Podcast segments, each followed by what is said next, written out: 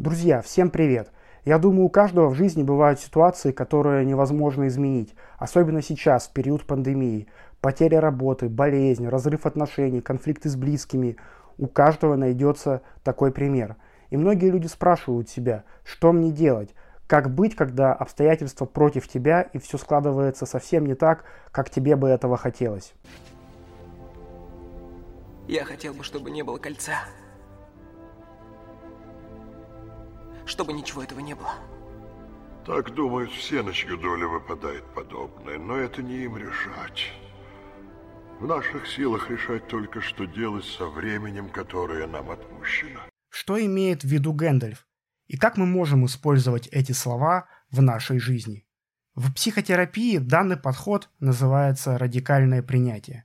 Что означает этот термин? Радикальное принятие – это полное признание сложившихся обстоятельств. Это не значит, что вы согласны с тем, что происходит, или вам это нравится. Но вы не сопротивляетесь естественному ходу событий. Не пытаетесь изменить то, что вам не подвластно. Не пытаетесь обесценить проблему или вовсе забыть о ней. Вы принимаете себя в новой реальности и учитываете ее, когда планируете свои действия. Принцип радикального принятия был сформулирован еще в XVIII веке немецким богословом Фридрихом Эттингером.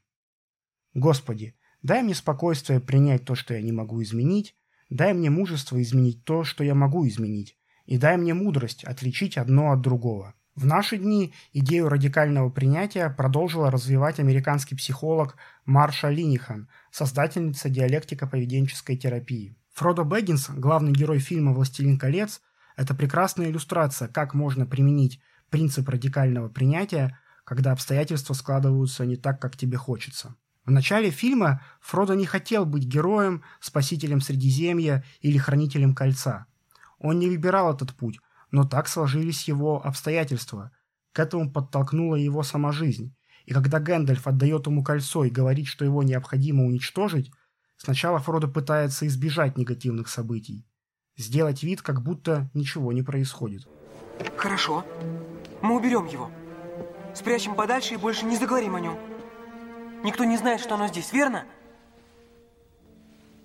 Но Гэндальф дает понять Фродо, что назад пути нет. И после некоторых раздумий Фродо принимает решение отнести кольцо в Ривендел, выполнить задание. Не потому что хочет этого, а потому что так правильно. Важная часть радикального принятия состоит в том, что человек не отказывается от действий, не просто смиряется с обстоятельствами, он может их изменить, но из всех возможных вариантов выбирает то, что наиболее разумно в данный момент. Фродо мог бы выкинуть кольцо, отдать его кому-нибудь другому или просто проигнорировать задание. Но к чему бы это привело? Только к усугублению ситуации. Поэтому Фродо отправляется в опасное путешествие. Еще раз, он делает это не потому, что хочет, а потому что так надо. Дорога была не самой приятной, и вот, наконец, задание выполнено. Хоббиты могут идти домой. Но что происходит дальше?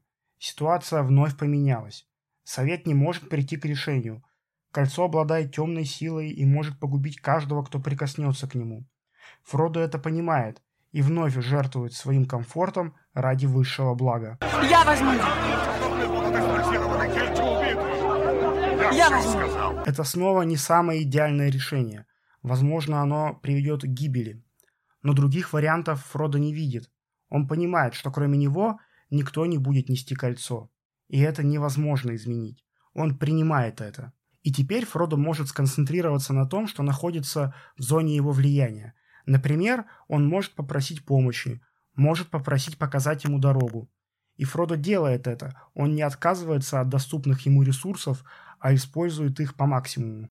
Принятие не равно бездействие, скорее наоборот. Когда мы перестаем тратить силы на то, что невозможно изменить, мы начинаем видеть те возможности, которые у нас есть, и по максимуму использовать доступные ресурсы.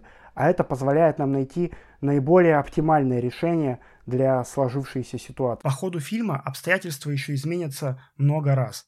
Гэндальф упадет в бездну, Бормир попытается отобрать кольцо, а в конце концов братство распадется.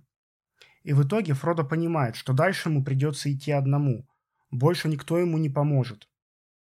В финальной сцене Фродо стоит на берегу, в его глазах слезы, но он понимает, что назад пути нет.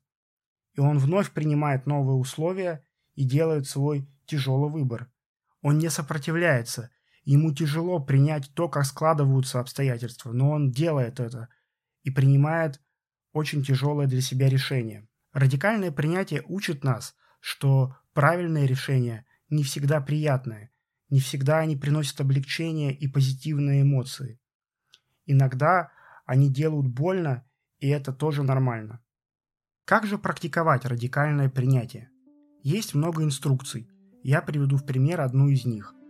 Шаг первый. Опишите ситуацию. Итак, вы столкнулись с чем-то неприятным. Попробуйте просто описать происходящее. Спросите себя, что случилось. Сконцентрируйтесь только на фактах. Откажитесь от оценочных суждений.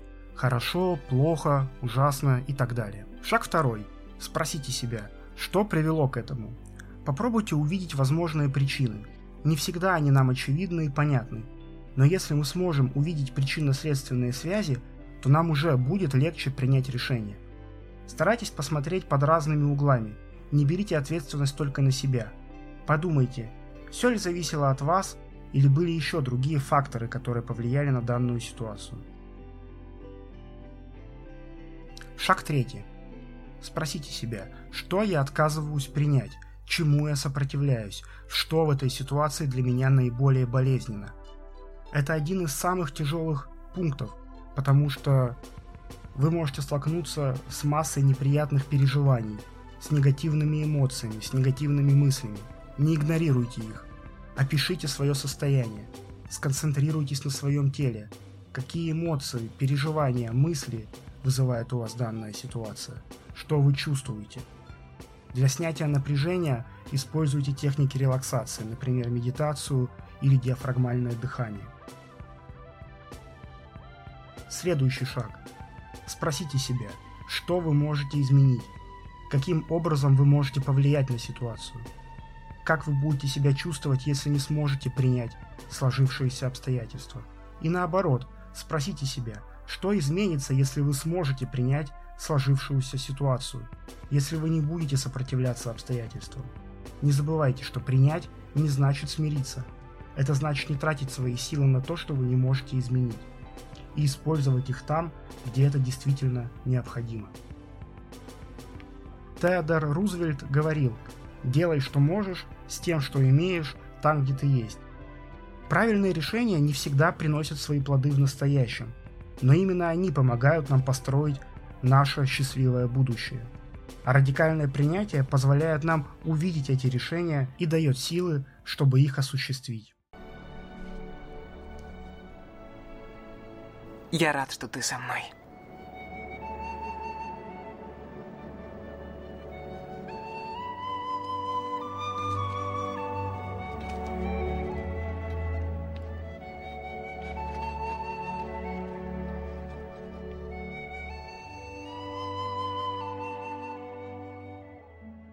Теперь давайте обсудим, какие когнитивные искажения могут помешать радикальному принятию. Для тех, кто не знает или забыл, напомню, что когнитивные искажения – это мысли, которые буквально искажают наше восприятие реальности, и из-за этого мы не можем принять наиболее адекватное решение. И мы можем испытывать тревогу, страх и другие негативные эмоции. То есть у нас может быть тревога или страх из-за какой-то стрессовой ситуации, а потому что мы не можем эту ситуацию принять, у нас возникает еще одна тревога, уже вторичная, и в итоге мы чувствуем себя еще хуже. Так вот, давайте обсудим самое распространенное когнитивное искажение. Первое когнитивное искажение – это сверхобобщение. То есть нам может казаться, что если мы в данной ситуации просто что-то примем и откажемся от того, что мы не можем изменить, откажемся действовать в этом направлении, то мы дальше всегда будем принимать какие-то вещи, мы займем пассивную позицию по жизни, и последствия будут еще хуже. Но не стоит делать на основании одной ситуации или каких-то одних обстоятельств глобальные выводы на всю будущую жизнь. Просто потому, что вы не знаете, какое вас ждет будущее, вы не знаете, какими вы будете в, этим, в этом будущем. и вы не знаете, какие люди будут вас окружать. Если коротко, то будущее вообще неизвестно, и не надо пытаться его предсказать, тем более на основании какой-то одной ситуации и вашего поведения в этой ситуации. Следующее когнитивное искажение – это черно-белое мышление, а конкретно нам кажется, что есть суперправильное решение, которое все исправит, и оно будет супер позитивным, и оно будет самым подходящим, и есть какое-то неправильное решение, которое все усугубит, которое все только испортит, и его ни в коем случае нельзя выбирать. Но, опять же, если мы проанализируем наш прошлый жизненный опыт, мы увидим, что часто нет какого-то однозначного решения, и у каждого выбора есть свои плюсы и минусы – недостатки и преимущества, какие-то потери и какие-то приобретения. И важно отлавливать такие категоричные мысли и не впадать в полярное мышление или в черно-белое мышление. Следующее когнитивное искажение – это персонализация. Персонализация – это когда мы думаем, что мы – причина всего, что происходит, что мы – причина всех неудач, наши действия влияют на все, и мы полностью управляем тем, что происходит вокруг нас, но всегда есть какие-то факторы, на которые мы не можем повлиять, и вполне может быть, что то, что нам кажется важным и существенным, то есть мы придаем какому-то действию особенную значимость, по факту может оказаться, что значимость этого действия была невелика, и мы зря переживали, зря брали на себя какую-то лишнюю ответственность, потому что по факту это ни на что не повлияло. Конечно, Тут требуется определенный навык, чтобы все-таки видеть, что от вас зависит и что вы можете изменить. Но никто не говорил, что будет легко. И действительно, здесь нужно иногда, правда, подумать и понять, где заканчивается ваша зона влияния. И следующее когнитивное искажение, которое я хотел бы выделить, называется катастрофизация. Я думаю, вы уже все догадались, что такое катастрофизация. Это когда мы преувеличиваем негативные последствия каких-то событий. Это когда мы слишком сильно катастрофизируем и когда мы считаем, что произойдет что-то непоправимое. Да, в фильме «Властелин колец» действительно цена ошибки была велика, но все-таки мы не в кино, и бывает, но крайне редко бывает, что последствия, с которыми сталкиваемся, непоправимы, и они ужасны, и мы не сможем их перенести. У нас всегда есть какие-то ресурсы, о которых мы не знаем, и мы часто себя недооцениваем, и мы в том числе недооцениваем нашу способность справляться с какими-то стрессами, с какими-то переживаниями, и из этого происходит катастрофизация. Поэтому учитесь себя ловить о таких когнитивных искажениях. Существует такое правило 3П – поймал, проверил, поменял. Поймал – это навык ловить мысли, замечать их у себя в голове – Проверять – это значит проверять их на когнитивные искажения, проверять, насколько они соответствуют действительности. И менять – это находить какую-то альтернативную мысль, которую можно обдумать, которую можно заменить. Если вам интересна тема когнитивных искажений, то напоминаю вам, если вы не знаете, что на просторах интернета бесплатно можно найти мой гайд по когнитивным искажениям. Он называется «Исправь свои ошибки». Или вы можете написать мне в социальной сети, в Инстаграм, и я вам пришлю ссылку на этот гайд. Там я разбираю самое популярное, топ-10 когнитивных искажений и даю простые техники, которые могут вам помочь эти когнитивные искажения у себя проработать. Ну а на сегодня все, друзья. Спасибо вам за прослушивание. С вами был доктор Травкин. Пока-пока.